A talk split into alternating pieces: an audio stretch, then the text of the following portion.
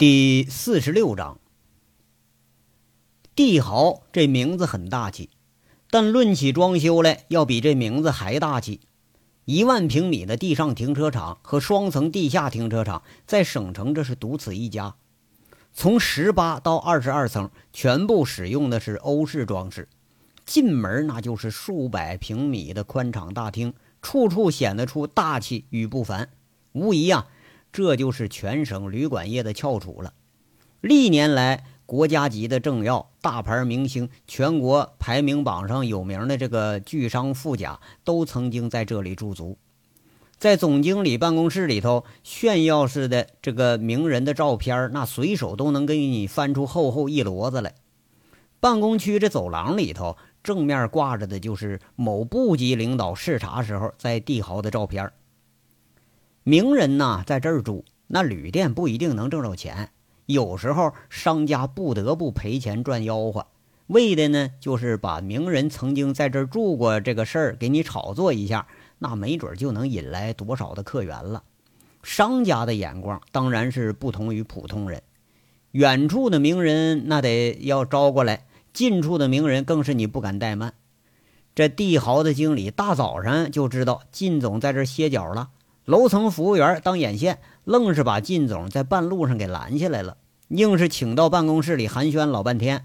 趁着这大忙人要走的空啊，说扯了一会儿这个不着边际的话，硬是给塞了一张金卡，这是全国旅馆业联网的金卡，到哪儿都打五折。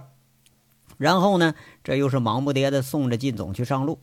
就这类关系广的人，那你得巴结好喽。哎，那有时候要有了事儿了，你还不得不求助于这些人。每天呢碰上的这事儿都不少。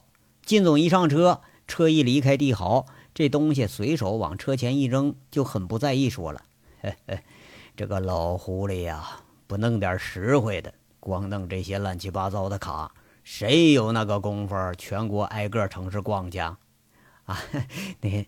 金总，高经理就这样，一见着您车在这儿了，这就打探上了。您还别说啊，这人可是有两下子。省城只要来了个有头有脸人物，他一准第一个知道。没准啊，那就死皮赖脸把人家给请到帝豪了。司机在这笑着搭着腔：“哈哈这老小子脑袋钻得挺尖。”金总笑着，刚刚偶尔想起来什么似的，这又问一句。呃，青彪啊，昨天晚上啊，门口碰见那人，我怎么觉着老眼熟啊？可是当时我就想不起来是谁。今儿早上啊，和倩如说话，我一下想起来了，那个人长得挺像报道上说的那个杨卫国呀。这个人到底是个什么东西？有底子没有？别整个亡命徒，回头他跟我再过不去啊！司机很不在意，就说一句：“哎，没事靳总，我查了，就一小混混。先前他那身份跟我差不多，就搁成一个黑保安。那些乱七八糟事儿啊，摁他头上，那都高抬他了。不过好像是凤城这个公安局长啊，跟他是个战友。两年多，他都销声匿迹了。凤城道上早都没这号人了。现在呀，最出名的除了天煞的陈总，长平的朱委员。”剩下的那帮小子，那都是小混混而已，提不到桌面上。啊，不过这小子名气可不小。上次我在煤炭购销洽谈会上跟几个老总说过这个事儿。这人炸黑窑，他挑的头，那是个小人物啊。长平几个煤老板说起这人来，那都是恨得咬牙切齿啊。还就奇怪了哈。这帮子煤老板那本事是通天彻地，关系能扯到中央，就愣是让一个小地痞整得灰头土脸。这连北京几家公子哥入股的那黑窑都全折进去了。这事儿啊，听着人都可笑。这人现在在哪儿？你知道吗？靳总在这笑着问，司机呀也笑着附和着。啊呀，这事儿就不知道了，好像听说。回老家种地去了吧？靳总很诧异的看了司机一眼，不信的说着：“ 你小子是不是没说的了，在这胡编呢？这种人他能种地去？不是，我都不相信这事儿。不过后头还真就没什么消息了。”靳总一听这话，倒也就没再深究，而是关切地问着：“呃，公安那边呢？这事儿出了十几天，还就邪性了，怎么就没什么动静了？哎，你不是有一个发小在缉毒总队吗？那个处长他怎么样了？”司机想当然的在那说：“哎，没什么消息，还是就光知道隔离审查了。这公安的办事效率，您还不知道啊？不查个三五个月了，定不了性。就啥事儿没有，我估摸着。”那他回也都回不去了，金总啊，您这招真是忒妙啊！一枪不发就吓了他武装了，高啊，实在是高啊！金总笑着坦然接受了这个马屁，哈哈哈，辛苦了，青彪，这个事儿啊，可是全靠你跑前跑后在这张罗，没留下什么把柄吧？可别回头让公安把咱们给揪住，那伙人可是一个比一个难缠，上次。可差点让缉毒队的抄了咱们老窝了。司机在那一笑：“哎，您放心吧，绕了好几个弯了，都是咱们不相关的那公司出的面，东西又拦截准备的，谁也不会想到说在咱们身上呢。”啊哈，那就好啊，那就好。金总笑了，这也是他平生的一局好棋了吧？多少也值得他引以为傲一下子了。隔了一会儿，这车到了岔路口，红绿灯前面，司机停下来问一句：“秦总，咱们去哪儿啊？回家还是回公司啊？”“回公司吧，今天要见个人。你回头啊，到相府给安排一个包间，中午请人家一顿。你呢，负责把人家的司机给安顿好了，别到了咱们地头上了，说咱们给怠慢了人家了，那这就不好了啊。”“哎，好嘞。”司机在这随口答应着吧，又觉着挺奇怪，他这才小心翼翼地问着：“金总，谁呀？这么大谱啊？还用您招待呀？我们兄弟们支应一下不就成了吗？再说您这身体，他又不能喝酒。”司机这言语里的担心，哎，这弄得是很得体，这让靳总很满意，在那笑了：“ 还是你小子知道心疼哥。哎呀，不过呀，这个人不能不见。”刚才你不是说凤城有位最出名的吗？这就是其中之一，长平的朱千金，怎么样？这分量够吧？哟，这可是个神龙见首不见尾的人物。司机一听这煤老板的名字，也是有点如雷贯耳的意思了。哎呀，确实是，这个人可是适逢其会了呀。两年前认识他，还装着孙子送礼呢。在省城见个有头有脸的人物，那都得陪着个笑脸那时候凤城风雨满天，他手底下黑窑给炸的是干干净净，我都想着这家伙是熬不过去了。哼，这一转眼呢，咸鱼翻身了。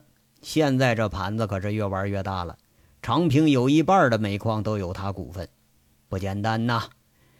这还是实业厉害呀，几年前都赔钱的生意。现在倒好，北京那边大腕都冲着煤矿来插一腿来了。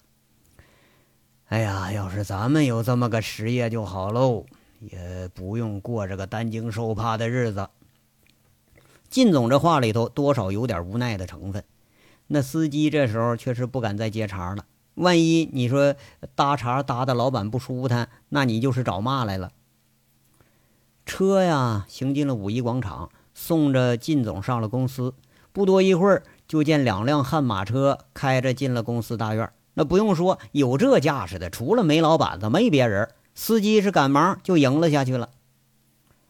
咱回头再说帝豪这边的十五楼，一干混混刚刚啊，还回味着杨伟的话呢。说实话哈，刚才这话多少还是有点触动，特别是把局子里这茬再给提出来。让大家顿时就有了那种久违了的毛骨悚然的感觉。毕竟大家离开那种生活已经很久了。要搁以前啊，说没家没业的倒也是无所谓，哎，跟着大哥混哪儿算哪儿呗，是不是？就算整进去了，那也就算了，在里头蹲两年，咱出来接着混。这也就是说混混的生活方式。不过现在不一样了，除了金刚他还是一无所有，其他人可都大不相同了。轮子和贼六经营着拆车市场，那多多少少也算个款爷了吧？那武立民在凤城的歌厅这行里头名气可不小，都知道有这么一个武哥，人家吃得开，罩得住场子。那同行遇事得先让他三分。张老三不但说有饭店，而且从老家组织一批人搞装修，还整了个建材门市部。你要说这生意，那看的同行都眼红。王大炮更不用说了，目前为止已经是最大的款爷了。这里头要说谁没钱周转了，最先想到就是王大炮。从这个黑车运营上，那肥的可不是一个人，而是一批人。光头骡子呀。呃，收拾了和陆超收拾了原来的那个棋牌室和呃茶楼的生意，俩人从小混混这一步也算上位了。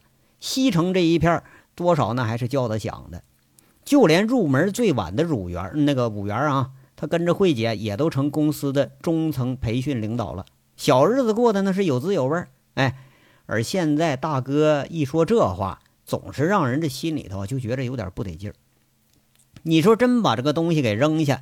再回局子里吃牢饭去，这好像他妈有点太那个了。要说那个是哪个呢？咱有点说不清，反正就是有点觉着他不得劲儿，就好像大哥这是故意在这恶心人似的，专门把这茬给提出来了，专门提出了混混们最忌讳的话题。这一下子把这一群那群情激昂的混混们就给打蔫了。不过呀，最迂的一个他倒是没什么想法。王虎子一看这群人都在那发愣呢，那怕是各有各的想法呗。那心里头反正也觉着有点不得劲儿，起身就要走人了。哎，你们你你们慢慢在这打算盘啊，老子没他妈时间陪你们了，老子要睡一会儿觉去。昨晚上一宿都没睡好了。哎，金金刚啊，我那房卡你拿着呢吧？金刚应了一声，赶忙是掏口袋。武立民随口问一句：“那虎哥，咱们咋办呢？那你说句话呀。”王虎子却是大咧咧在这说了：“哼啊，还能咋办呢？我不管你们啊，这他妈家我不当了，我也当不了，回头都他妈赖我。我跟你们不一样啊，这大哥比亲哥还亲。哎，就他让我跳茅坑，我也得去。”哎我看你们就他妈不是什么正经东西，怪不得大哥都不待见你们呢，都他妈滚远点啊！那金刚啊，你肯定跟我一路，你现在光着屁股呢，对对，走走吧，咱兄弟睡觉去。金刚是哎了一声，他还真没睡好，哎，还真就跟虎子呀一起出去了。这俩货砰的一声是甩门而去，看样要补觉了。不是。炮哥，那咱们陆超吧，他毕竟没和杨伟一伙处过更多的事儿，这事儿说的这么玄乎，他有点担心。王大炮倒跟杨伟那个时间他不短了，摸着下巴想了想，说了：“这样吧，你俩呀就不必了，早点回凤城吧。啊，大哥这事儿呢，有时候干的也挺冒险，别真就把你们再给抓进去，又又没人管着，坏了咱兄弟名头。哎。”我们呢都一窝滚出来的，不能眼看着撒手。张老三呢？你呢？张老三这次表现的是意外的好，苦着脸说：“那我留下呗。上次够败兴的了，这次要再跑了，那我以后可没脸在凤城混了。大哥办事一般都挺讲究。再说了，就真不行了，我这家业都有了，我蹲两天我也没啥大不了的呀。”看来呀，张老三对这位大哥的形势他还是很了解的，经常那是有惊无险。王大炮又把眼光投向了贼六和轮子，嘴里说了：“六啊，要不你和轮子回去一个吧？那厂子也不能全摊了啊。”“那不不回不回，自己干哪有跟大哥干安心呢？”轮子和贼六这都是一个口吻。小五啊，你们兄弟俩呢？那个五元啊。这次你你别掺和了啊！你还小呢，那里头那可真不是人待的地方。王大炮啊，在这说着，这个年纪最小的五元，大家多少还是很关心他。五元看看武立民，却说了：“哥，你一个人回去吧，我不回，连慧姐都在这，我哪好意思走啊？”武立民撇撇嘴，他不太乐意，但还还是很确定说了：“那我也不回去了，我回去我也没啥意思。”王大炮看了大家一眼，比较满意，这才说了：“老罗呀，你呢？”光头骡子正要发言，这么一会儿啊，看着陆超悄悄使了个眼色。这俩人他也是一块混的，是不是啊？配合的也是比较默契。就听光头骡说了：“呃，那这样吧，炮哥，咱们凤城这地界也不能全空了吧，是吧？我和陆超看家，呃，要人要钱，您打招呼咋样？再再说了，你你也知道，咱们兄弟那道上生意不少，那没个人罩着，真出了意外，嗯，不好是吧？啊，那行，那你们俩现在就开车回去吧。”我那煤场啊，他妈的三天两头有人捣乱，我还真不太放心。你回去给我多放俩人啊，特别晚上走车的时候给我看好了啊。王大炮在这安排着，那俨然是一副老大的派头。没问题，你放心，炮哥出不了岔子。光头骡子和陆超拍着胸脯在这打包票了。这一干人呐，到底还是商量出个结果来了，送走了光头骡子和陆超。一干人都各自回屋睡觉去了。对大家而言，这个早晨呢，一般都是从中午开始的。今儿这还是有点起得早。陆超是开着一辆马自达离开了帝豪，一出省城，这光头骡子就觉着心里头有点不太舒服，那口气里这才不无埋怨的说了：“哎，我说超啊，你啥意思啊？这使眼色让我跟你一起走？”我咋觉着这次就咱俩跑了呢？这事儿办的也太不地道了。要说当年咱们可都是靠着这个杨哥咱上的位呀。开车的陆超很不以为然：“哎呦喂，罗哥，我说你这人什么都好，你就太实在了。两年前那次，咱也不过就捞个几十万，干的还是抢赌场、抢人家车的危险活。人家兄弟捞多少钱你知道吗？啊，好几百万。”咱也就是个当枪使的货，哎，你跟人家凑那热乎闹，你干啥呀？再说了，这次真就有什么危险，我估摸着咱俩还得是当枪使的角儿。哎，你别真给整进去了，咱们兄弟到时候可没人心疼。哎，没听那老大说吗？你进去你就老实在里待着，那话都说这份上了，咱凭啥留下来呀？光头骡子在这咂巴着嘴儿，倒是多少认可了陆超的话。这想了半天说。呃，这倒也是，不过我就觉着杨哥这人呐，他不赖。陆超一接口，我也没说杨哥人怎么地了。这次他们要人要钱没问题，咱给人家准备不成了吗？咱现在那手下有的是人，还还怕找不出几个顶雷的？那干啥非得自己涉险呢？哎，算算算，听你的，你这小子浑身就长了一张嘴。这光头骡子无可奈何，摆摆手，也不再发表意见了。要说出主意啊，自己还真就跟这个陆超花花肠子咱比不了。等快到中午的时候，这才见着杨伟和周玉慧拎着两大包东西，说说笑笑回来了。除了五元和金刚还清醒着，剩下那几位都在那呼呼大睡呢。看着大哥回来了，金刚和小五元赶忙呢挨着个敲门，把大家都叫醒了。周玉慧也不知道，反正吃没吃那个哈根达斯，不过脸上的笑容啊，比夏日里的冰激凌还要灿烂。看看一个个睡的是迷迷糊糊、揉着眼睛进来的人，周玉慧点头示意着，看看大部分都还在，那现在更加相信杨伟的判断了。杨伟看看这一干坐到沙发上还打着哈欠的人，如此萎靡的精神，杨伟倒是不奇怪，笑着说了：“哎呀，我数数啊。”少了俩呀，那大骡子和小超临阵脱逃了，口气里说着好像是开玩笑呢。这王大炮听着，赶忙解释：“啊，大哥，凤城人空了，咱们那几个厂子不能没主事的，不是吗？就让他们先回去了。”啊，那你们呢？哎哎，张老三，我怎么就觉着你应该头一个跑呢？杨伟这话呀，惹得大家哈哈大笑。张老三他胆儿最小，每次一有事儿啊，一个张老三一个贼溜，这俩人跑的一个比一个快。张老三在那块红着脸，强自在这辩白：“嘿，你看大哥啊，你看这话说的，哪次有事我可都没掉链子。行行，坐坐坐啊！好，你们都想好了吧？杨伟在这大声的问着。哎呀，想好了，想好了。一干人啊，这功夫这才一边答应着，一边慢慢清醒了。好了啊，那我现在呢，给你们布置一下要干的事儿。首先强调一下纪律啊，不许像昨天晚上那样成群结伴去群嫖群宿去。你们这要是让公安给一锅端了，我可成了光杆司令了啊！听明白没有，虎子？说你呢？你说现在哪家宾馆没小姐呀？还他妈大老远跑跑什么什么什么盾去？你有毛病你！杨伟训斥的口气啊，却是越听越像笑话。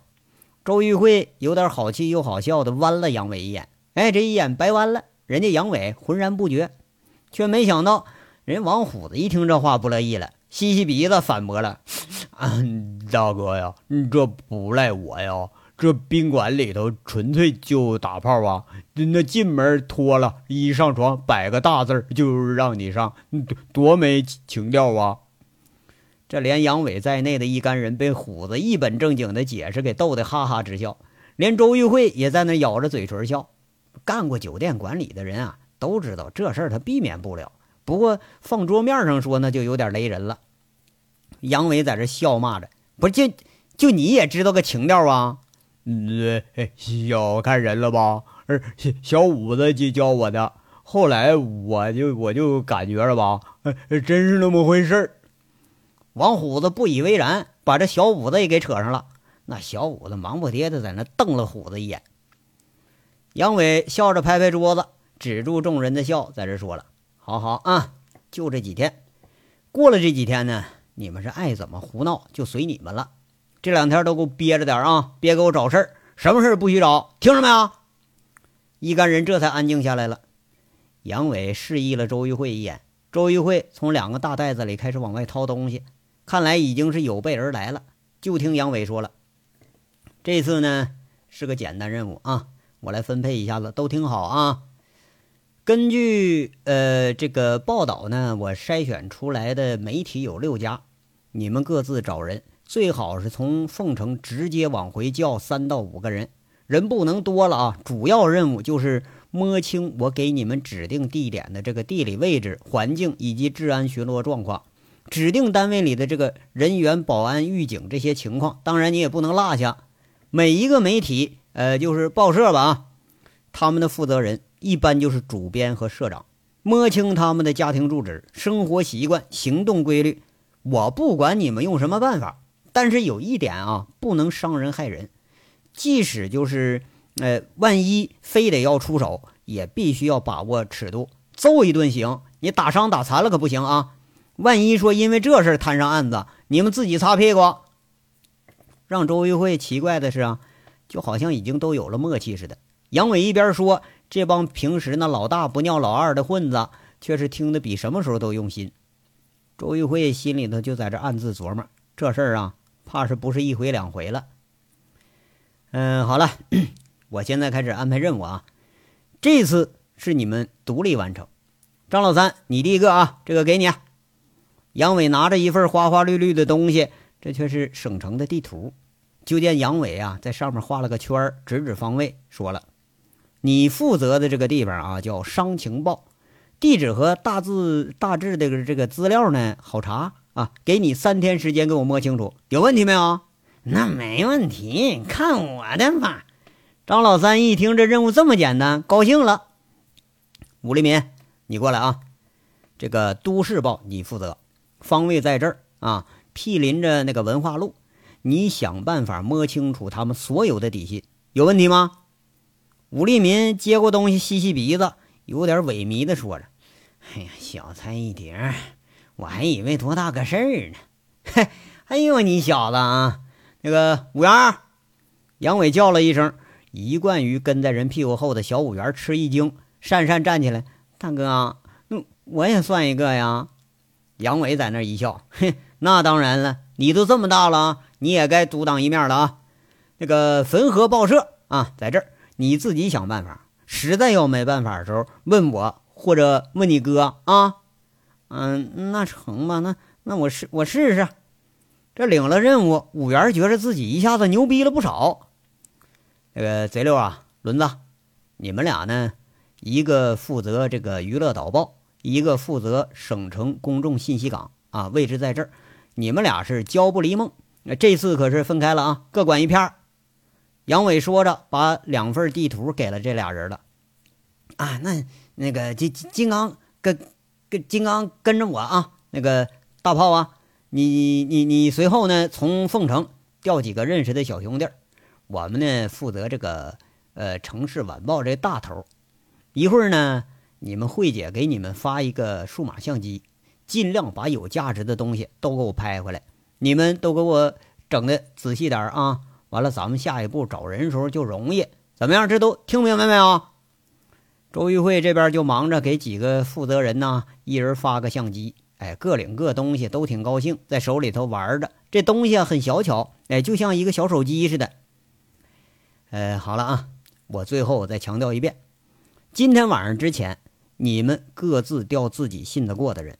各自找自己的落脚点，呃，都申请一个新的号码啊，用新号码跟我联系，我会不定时的去找你们去，注意安全，有什么突发情况提前跟我打招呼，听着了吗？哎，特别是小五啊，你头回独立干活，紧张不啊？杨伟在这问着，嗯，不不不紧张。小五员啊，紧张的讪讪的在这回答着，引得众人是一阵好笑。除了这位呢，剩下的可全都就是老炮了。嗯，行了，吴立民啊，你先等一会儿啊，剩下的人马上开始吧。先找落脚点，完了通知人，天黑以前那住处和人员最好都给我到位，尽量找靠近目标的住所，那样呢可以二十四小时观察。听懂了吗？啊，那咱都去吧。说完，杨伟摆了摆手，这张老三儿、五元、贼六、轮子四个人先走了。平时拖拖拉拉的，哎，你这会儿一看，还真就挺像回事儿，很利索的接了任务就走，大概也是养成这习惯了。杨伟突然说一句：“大炮，你回凤城啊？”这王大炮一下子有点火了，瞪眼说：“大哥，你这不小看人呢吗？嘿，你听老子说完啊，你有更重要的事。这次事儿完了，就要回凤城收拾你们这两年折腾下来的烂摊子。”你回凤城啊，把这煤厂和饭店的生意都给我看好了，不许惹事儿啊！就即使有人惹你，你也给我忍着，不许再出任何事儿。那个生意呢，都是将来大家的衣食来源，就不干不净的也不能一时就丢了。另外呢，你把你手下现在说有案底的、犯过事儿的人全都给我撤走啊，撤到你放心，觉着没人能抓住你的把柄为止。这些人先留着。呃，也许咱能用得着。另外啊，最重要的一点，跟那光头骡子陆超保持一定距离，听懂了吗？杨伟说的时候很小心，也很慎重。那大哥，老罗和小超那是我放走的，你不会说因为这事儿你你有怨念吧？王大炮也挺奇怪，在这问一句：“小心没大错啊，毕竟啊是男同路，咱们光头骡子他下手太黑。”陆超啊，心机不浅，都不是什么省油的灯，小心为上，听明白没？啊，啊，那那大哥，我我我听你的。王大炮说完，杨伟看看这王虎子还在那傻愣着呢，这才笑意上脸，说了：“虎子，该你了啊。呃，嘿，我是大将，有什么事我我得挑大梁。”王虎子很拽的说着：“这重头戏一般都在最后边啊。”杨伟冷不丁说一句：“那是啊，你也回凤城啊？怎么样啊？”哎哎，我操！我忍你很久了啊！这王虎子这表情他也不得劲了，那脸一变，恨恨的说了：“我就我就知道，一有热闹你就撵我走，不行，我我没玩够呢。”这就好像赌气似的一个表情，逗得几个人啊都在那感觉好笑。就听杨伟不介意的说了：“虎子。”你得回凤城主持大局呀，那边可是没什么人了。还有啊，关键时候牧场那边还得靠你呢。三河那节木头说不定也得给用上，到时候没你咋行啊？你说你这位置重不重要啊？哦，那那这还差不多。王虎子咕噜咕噜眼睛，算是认可了。行了，你们俩哈，马上出发，别磨蹭了。呃，去吧。路上小心点开车啊。杨伟挥挥手，王大炮和王虎子这一对儿一起出去了。都知道这大哥真有事了，绝对不含糊，也不二话。金刚啊，你呢？现在就去《城市晚报》的周围找个落脚的地方，马上去办啊！最好是能同时住下五六个人的地方，去吧啊！这杨伟说完，金刚也应了一声，出去了。这地方啊，熟悉，他已经去过了。人很快就走完了。这武立民看着杨伟，有点心里头啊不放心，在这想：那自己不会是真有什么事儿吧？那心结就在这呢。正在这想着，就听杨伟啊沉声喊了一句：“武立民，你身上有多少案子？你有数没？”大大哥，我这……武立民一下就气结了。卜离被捕了。杨伟一下子说了一句不着边际的话。武立民这脸色瞬间就有点煞白。你知道卜离贩毒的事是吧？啊，武立民点了点头。那你呢？你别以为公安都是傻子，不想抓你呢，是因为你分量不够。你真到了分量足了那天，你自己怎么死的都不知道啊！手机，你那手机。杨伟把手伸出来了。武立民不自觉的，呃，伸出手把自己的手机就递给了杨伟。杨伟折断了手机，哎，就是把那卡一扔，跟他说着：“你的事儿啊，我晚上跟你细谈。从现在开始，不要再用原来的号码，不要再和以前这行的人联系。这次完了，我带着你跳出这行，你愿意吗？”谢谢大哥。武立民这才明白了杨伟一直的用意，他站起身来，深深的鞠了个躬。行了，呃，办个新号码啊，找个落脚地儿，最好就连原来的身份证也别用了。晚上等我啊，你去吧。杨伟拍了拍武立民的肩膀，这最后一个人告辞出去了。杨伟回头看看一直旁观的周玉慧，坏笑着说了：“你呢？你怎么办呢？”晚上准备跟我一起住啊？你想得美！切！周玉慧脸红的在这啐了一声。这杨伟有时候还真就让人受不了。哎，不搭理你时候吧，拒人千里以外；但是一乐呵一开玩笑，那真是没轻没重的就开始说流氓话。杨伟却是只说了一句，笑着坐下来。嗨，行啊，不跟你开玩笑了，你也帮我办点事儿啊。哎，不是吧？也给我下任务啊？周玉慧很惊讶的喊了一声：“啊，那那你不愿意就就是算算了吧。”“别别呀，你说呀，你可别让我也干那偷鸡摸狗的事儿啊！”周玉慧美目眨着看着杨伟的表情。“那好啊，你的任务呢最简单也最重要，你帮我想想啊，怎么着才能从这帮王八蛋身上啊捞点油水回来？这不能让咱们白整他们呢。你看啊。”今天这已经干出一万多了，这事儿一弄下来，还没准得多少投资呢。我是想了好长时间了，就是我就想不明白这事儿。其实这次这事儿什么都简单，最难的他就在这儿。杨伟坏笑着凑上前看着周玉慧，周玉慧很不屑地说一句：“你这么聪明，你怎么问我呀？”“哎呦，那我再聪明，我能和你这奸商比啊？”我相信啊，你一定不会让我失望的。那我要想出来了呢？呃呃，分你一半。那我要想不出来呢？你想不出来，这这次花钱全算你的。周玉慧这才明白杨伟啊，怕是要捉弄自己了。他瞪着眼睛，挺不高兴。杨伟，到底我是奸商还是你是奸商啊？你这算盘打的可够精明的了。嘿嘿，那跟着奸商呢？不精明点的不行啊。杨伟仿佛是格外好笑似的，哼！周玉慧哼了哼，不过还是说一句：“那好啊，不过在我想出来之前，你得给我当保镖，怎么样啊？” 嘿，不是你也太拿你自己当回事了吧？刚才这安排你还没看明白啊？怎么着？这一来，这我告诉你啊，这是咱就等于是泥牛入大海了，老虎放南山了。就有人他有心想找你，那也根本都不知道你在哪儿，知道吧？这个我知道啊。那其他事儿我不管，反正我就要你给我当保镖，你不愿意拉倒。